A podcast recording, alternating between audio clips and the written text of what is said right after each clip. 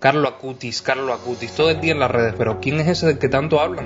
Carlo Acutis nació el 3 de mayo de 1991 en Londres, Inglaterra, donde trabajaban sus padres. Algunos meses después retornaron a Milán, Italia.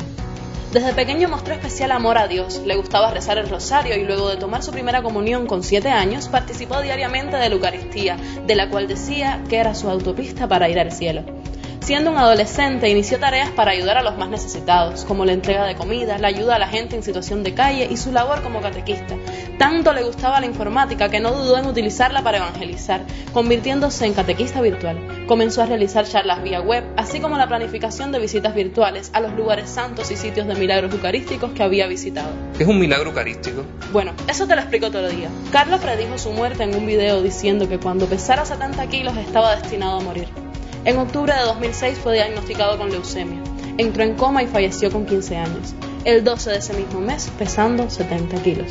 El cuerpo de Carlos fue enterrado en Asís por deseo suyo y permanece intacto y con todos los órganos desde su fallecimiento hace ya 14 años.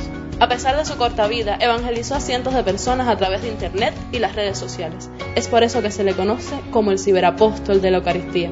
Su causa de beatificación fue abierta en 2013. Fue declarado venerable en 2018 y será beato desde hoy, 10 de octubre.